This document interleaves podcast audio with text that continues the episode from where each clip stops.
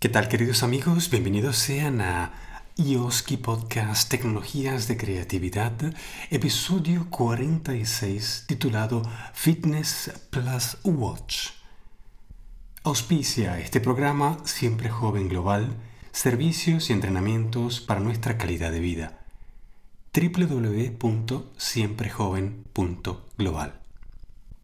Bienvenidos a este episodio un episodio más corto de lo habitual donde voy a proceder a exponer el punto que continúa en la seguidilla de las 22 predicciones para este año y que tiene que ver con un ámbito de un contexto bastante dinámico, quizás el más dinámico en la actualidad, y es el de los accesorios, es el de los servicios y es de aquello que pretende volverse una prótesis de nuestro cuerpo así como lo ha sido el teléfono hasta ahora. El teléfono inteligente que nos ha servido de todo prácticamente y poco o nada para hacer llamadas, porque ha venido a prácticamente destruir el concepto de la comunicación telefónica, de la cultura del tiempo privado de llamar a alguien y hablar al teléfono. Se ha convertido después de 10 años, se ha convertido después de más de 10 años, se ha convertido después de entrar prácticamente en esa segunda década de evolución en una antítesis de la comunicación o el deseo de llegar a conectarse con mucha gente, quizás en el contrario, ¿no? en la ansiedad por la expectativa de respuesta, la expectativa de conexión, la expectativa de, y al fin y al cabo, competencia de la atención. Este es un tema que comenzamos a analizar el año pasado y que de alguna manera abre las puertas a todo un universo de discusión. La pregunta que queda obviamente en el tintero es si con el reloj inteligente va a pasar lo mismo, si va a venir a destruir el concepto del reloj y que nos sirva de todo menos para tener bajo control el tiempo y que nos sirva de todo menos que para orientarnos en el tiempo o en la posición cósmica en la que nos encontramos durante el día. He aquí que para empezar a analizar todo esto y después ir a ver qué significa en la Mac y qué significa en, en el iPad y qué significa en otros contextos, vamos a engancharnos con los servicios. Yo creo que es una buena estrategia partir desde ahí porque es la utilidad que le damos. Y allí donde en el iPhone la revolución ha sido el mercado de las aplicaciones, en el reloj no es necesariamente un paralelo, sino creo que el reloj permite la conexión de accesorios y es más bien una prótesis de monitoreo. Comencemos por Fitness Plus. Es el servicio de ejercicios que ha lanzado Apple el año pasado, que ya ha llegado casi a todos los países del mundo y que ofrece una serie de vídeos para hacer ejercicios en casa o para salir a correr o para usar máquinas que se conectan con el Apple Watch y que miden nuestra actividad mientras hacemos el vídeo. El vídeo se puede reproducir en un Apple TV, en un iPhone, en un iPad. Y obviamente este ecosistema va a ir generando una base de datos con nuestros ejercicios y con otras cositas que va midiendo. Fitness Plus, por un módico precio equivalente a la de Apple Music, por ejemplo, y que obviamente se puede unir a un paquete de servicio completo, eh, el Apple One, que vendría a ofrecer prácticamente todo, ¿no? iCloud, iCloud Plus, em, Apple Music, Fitness Plus, Apple News, Apple Arcade y Apple TV Plus. Todo por un módico precio mensual.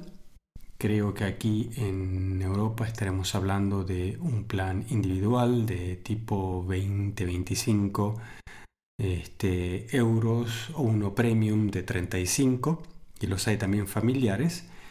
Y creo que este es un precio muy conveniente en el caso de que uno sea un usuario del ecosistema y le esté sacando partido, obviamente. Pero la pregunta que a todos nos queda siempre es después y más allá de que uno se acostumbre a usar estos servicios y que le gusten y que le pueda sacar partido, es ¿realmente me ayuda a hacer más ejercicios? ¿Realmente estoy en mejor condición física? ¿Realmente logro hacerme el hábito y la rutina de ejercitar? Y el hecho de que pueda tener una gran base de datos me ayuda a mejorar mi estado de salud. Esto también, obviamente, se puede mm, analizar más en profundo. Si decimos, ok, veamos la condición física en tres aspectos. El primero, la resistencia. Es decir, si yo salgo a correr, cuánto resisto. Y tiene que ver con mm, mi mi capacidad aeróbica, es decir, el músculo del corazón, em, el músculo de las piernas y la manera en la que esto ayuda al corazón a bombear, a hacer circular sangre por las venas de mi cuerpo eh, y a qué velocidad lo puede hacer y mientras que puedo seguir respirando tranquilamente y cuánto tiempo puedo permanecer en ese estado. Detalles y la simplicidad de este concepto lo hemos explicado en el último episodio de Siempre Joven, eh, con lo cual si te interesa el tema puedes pasar por nuestro podcast de Siempre Joven. Dejo el enlace aquí en las notas del podcast para que puedas escucharlo. Te va a permitir tener un concepto muy claro de lo que significa eh, este aspecto de la dimensión física. Especialmente en el cálculo de la capacidad aeróbica para ver lo que uno tendría que determinar como el estado ideal, ¿no? El otro punto sería la flexibilidad. La flexibilidad es este, si hacemos elongación antes de salir a correr o de hacer ejercicios aeróbicos y después. Una para entrar en calor, otra para, obviamente, eh, relajar, pero que sobre todo mantenga el cuerpo eh, fuera del estrés dañino y sobre todo le permita mantener una flexibilidad adecuada a sus músculos, a sus este, tendones, a sus articulaciones y más detalles. También lo explicamos en Siempre Joven. Este, cuando uno quiere pensar en una rutina o corregir lo que está haciendo o diferenciar entre lo que es resistencia y flexibilidad. El tercer punto es la fuerza, que sería básicamente romper fibras de músculos para que en 48 horas se vuelvan a generar nuevas, pero mucho más resistentes. Ese concepto aplica también al aspecto emocional de la vida. Cuanto más uno logra resistir lo irresistible, después genera una resistencia mayor. Son tres modos distintos de hacer ejercicios. Son tres aspectos distintos y necesarios. Pero obviamente quien trabaje en un trabajo físico va a necesitar mucho más fuerza que alguien que trabaje en un trabajo administrativo y esté mucho tiempo este, trabajando delante de una computadora o haciendo algo este, de, procesos mentales y no tanto físicos. Con lo cual, estos tres aspectos son este, para considerar en caso particular de cada uno.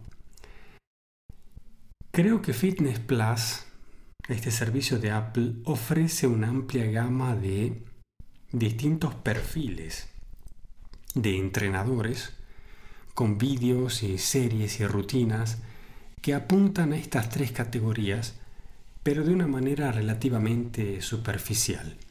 Y con esto me explico que aquello que yo estoy tratando de explicar ahora así en simples palabras, hacer una distinción, establecer ciertos valores sin tener que ir en nada complicado, em, no se hace tan visible y tan fácil a través de este servicio, sino que el servicio trata de enganchar la parte, digamos, quizás de la rutina, quizás del gusto y las ganas de hacer, pero no necesariamente nos vaya a asegurar la capacidad de hacerlo por mucho tiempo de una manera regular y descubrir cuál es el mínimo aceptable y necesario para la condición particular que tenemos. Para ello también hay otras aplicaciones que podemos instalar en nuestro teléfono, en, nuestro Apple Watch y que nos va a permitir hacer un plan mucho más personalizado.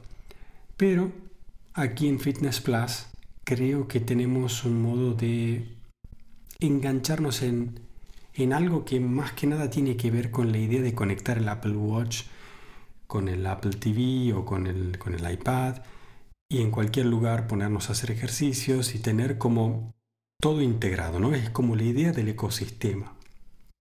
Creo que desde ese punto de vista está muy bien logrado. Pero desde el punto de vista de tener una mejor comprensión del cuerpo y sus necesidades, creo que todavía necesita un poquito más. Al mismo tiempo ofrece eh, cositas como por ejemplo ejercicios de meditación o yoga, que más que ser realmente un, un curso de yoga o un curso de meditación, son simplemente ejercicios que apuntan a lo físico y a cierta relajación mental, pero muy muy dirigido a lo físico. De una manera que también el Apple Watch lo pueda medir, pueda medir el ritmo cardíaco, pueda medir la oxigenación, pueda medir este, todo aquello que genera estadísticas para después obviamente integrar con este servicio y que tengamos eh, la sensación de estar eh, haciendo algo, generando algo, ¿no? Está muy bien, digamos, la idea realmente está muy bien lograda, pero y el pero aquí es, es, este, es fundamental. Creo que podemos usar el ejemplo de muchos otros aspectos para los cuales el Apple Watch nos ha servido en estos años y de manera fundamental se ha vuelto algo casi imprescindible para muchos de nosotros. Y este sería el caso de la nutrición, o el descanso, o la medición del sueño, la calidad del sueño, o la hidratación, o el monitoreo de sistemas, por ejemplo, em, como está el sistema respiratorio o sanguíneo, o esto o aquello, a través también del monitoreo de accesorios. Yo puedo tener otro accesorio que mida algo en mi cuerpo que se conecte con el Apple Watch, que tenga una aplicación dedicada o menos, pero que genere esos datos que a su vez pueda compartirlos con una máquina con una computadora, con un centro de datos o con un médico o con un entrenador. Esto es lo que hemos tenido hasta ahora y es lo que para muchos que trabajan a nivel profesional en el entrenamiento o en el monitoreo eh, ha sido fundamental, ha sido realmente una solución muy práctica. Para todos aquellos que hemos tratado de generar una rutina no solo de salud, sino también de trabajo o de, o de no sé, de eficiencia personal, em, de foco, concentración o practicar la intencionalidad. Ya desde el hecho de tener una colección de datos para monitorear hábitos y rutinas, o poder eh, comenzar o parar cronómetros eh, para medir el tiempo que uno trabaja en un proyecto o para realmente medir el esfuerzo que uno hace cuando hace actividad física o cuántos vasos de agua o de café ha tomado. Eh, todos esos aspectos que serían tediosos llevar a mano llevar la administración sería algo que a nadie realmente le gustaría hacer a menos que sea muy aplicado y dedicado a la contabilidad de esos aspectos, ¿verdad? Pero con el Apple Watch se ha vuelto algo hasta incluso atractivo. Se ha vuelto algo que es prácticamente el deporte de la colección de datos.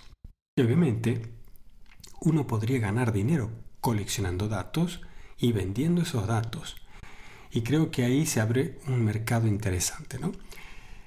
Creo que para el futuro esto plantea si este año vamos a ver un nuevo diseño del Apple Watch o si vamos a ver un nuevo modelo y si vamos a ver nuevas variantes.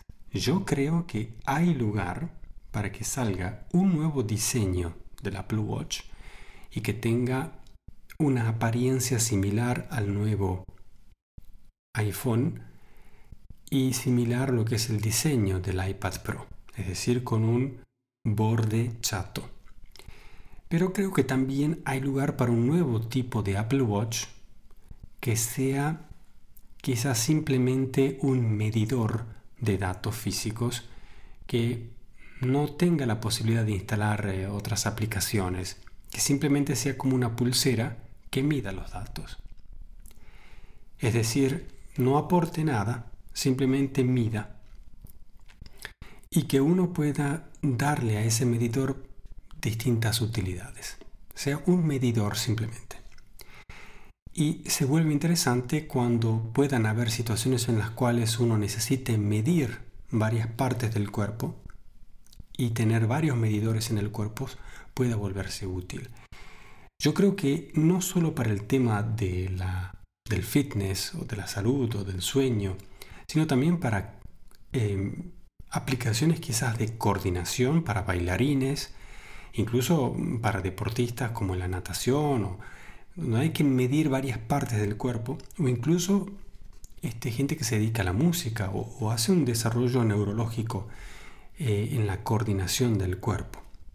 O incluso para la rehabilitación motriz o incluso para, y así podría seguir dando ejemplos de, por ejemplo, si uno trabaja en una coreografía y quiere medir la posición este, de distintos puntos, de distintos cuerpos, de distintas personas simultáneamente y lo puede hacer a través de una computadora para después renderizar efectos en tres dimensiones, generar aplicaciones de realidad aumentada o realidad virtual, yo creo que se abre un espectro extraordinario de lo que se puede hacer con una especie de medidor, una pequeña prótesis que uno lleve en la muñeca, o un anillo, o una especie de Apple Watch que no sea reloj, sino que sea un medidor. Sí, quizás de la hora, pero no, no permita usar aplicaciones como el que conocemos ahora, sino que simplemente tenga una pequeña pantalla que dé uno o dos datos, que tenga una complicación.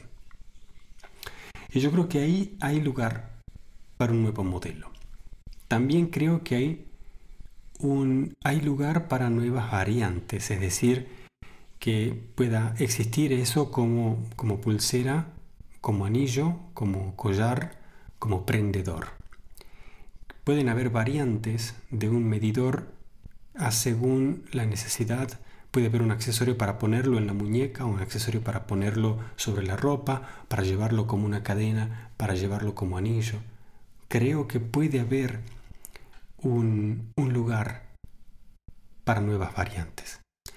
Que no es un AirTag, no es un AirTag, no es un AirTag, es un medidor de distintas cosas, no solo de posición probablemente sea un medidor de posición dinámico, es decir, esté escaneando con un LIDAR, por ejemplo, la posición exacta eh, continuamente para generar datos en tres dimensiones.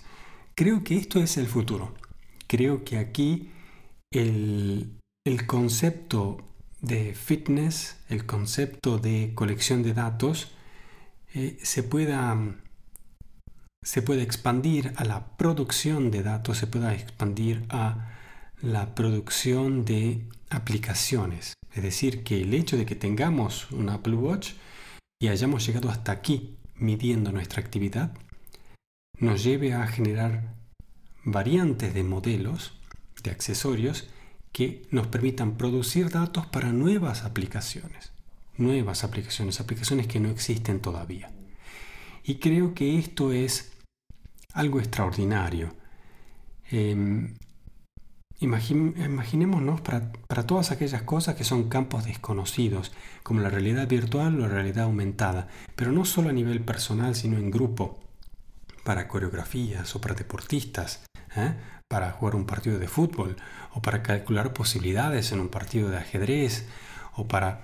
Yo creo que hay muchísimas cosas que incluso en las actividades creativas, en el diseño, eh, cuando uno va combinando no solamente el movimiento, sino las frecuencias de las luces y colores, pueden darse eh, aplicaciones en escenografías o en, pinturas, o incluso en la medición de otras cosas ya como texturas, como pesos, como, como temperaturas. Creo que estas son cositas que van a llegar en los próximos años. Pero para el 2022 veo que puede haber una integración fuertísima con una variante del Apple Watch que sea un nuevo tipo de medidor, un productor de datos y que se vaya a complementar con el sistema de realidad aumentada y de em, realidad virtual. Esos Apple Glasses esos anteojos de Apple eh, de los cuales en los próximos episodios vamos a hablar y qué podría eso significar y de qué manera se puede integrar en el ecosistema de nuestra vida. Queridos amigos, esto ha sido Ayoski 46 Fitness Plus Watch. Eh, me interesa mucho saber qué es lo que piensan, si están de acuerdo con lo que digo o creen que va a tomar un, un camino más clásico y que se va a poner al centro al centro del Apple Watch el concepto de orientarse en el tiempo, de orientarse en el espacio, este, más que de coleccionar datos, sea un orientamiento y mm, le dé un refresco al, iPhone y que nos permita volver a conectarnos, ¿no? que se vuelva a tener las ganas de hacer llamadas telefónicas y de escribirse, porque lo que está pasando últimamente es que la gente tiene ansiedad por la comunicación porque es demasiada atención por unidad de tiempo. Con lo cual es un fenómeno que me interesa, que lo tenemos bajo estudio y somos muy críticos al respecto, pero vemos que, este, bueno, las fichas se están moviendo en estas direcciones y nos quedan unos cuantos meses para dilucidar. Desde aquí un gran saludo, volveremos en la próxima. Ayoski, Tecnologías de Creatividad. Chao, chao.